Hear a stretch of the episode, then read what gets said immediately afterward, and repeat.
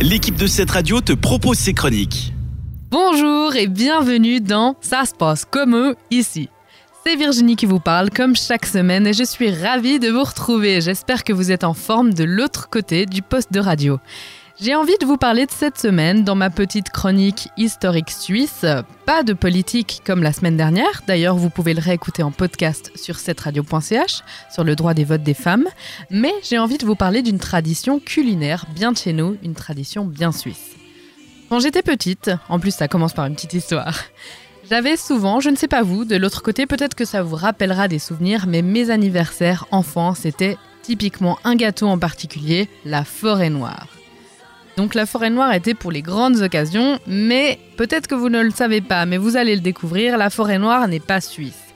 L'autre dessert favori de mon enfance, celui que je n'avais pas pour mes anniversaires jusqu'à ce qu'il sorte en grand format, mais qui était plutôt un, disons, un dessert de 4 heures, c'était le carac. Prochain arrêt, la Suisse romande.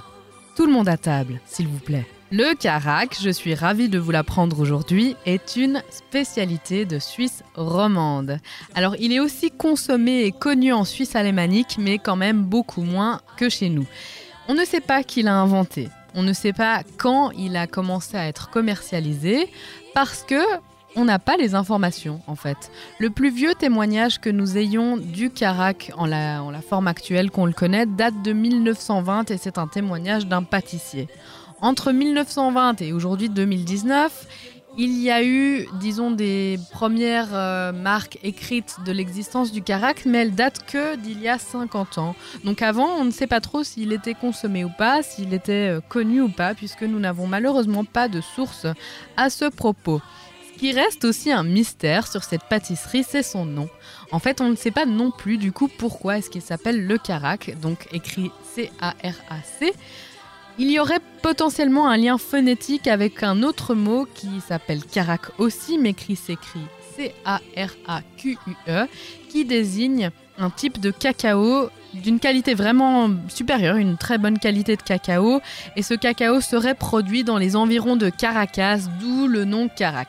Ce qui est sûr, en revanche, c'est que c'est très très bon et que c'est toujours consommé aujourd'hui.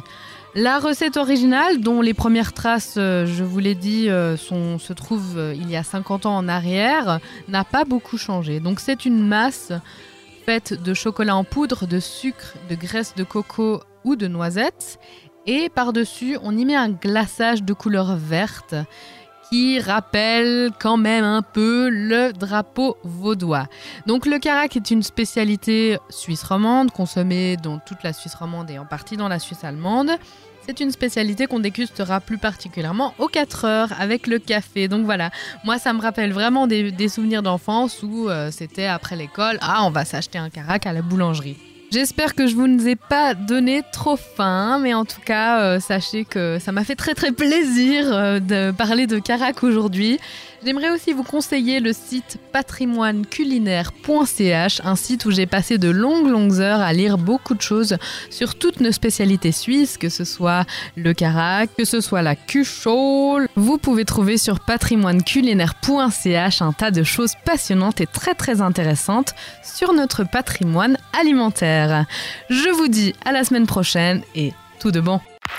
C'était une des chroniques de cette radio. Retrouve-la ainsi que bien d'autres en podcast sur notre site cette radio.ch.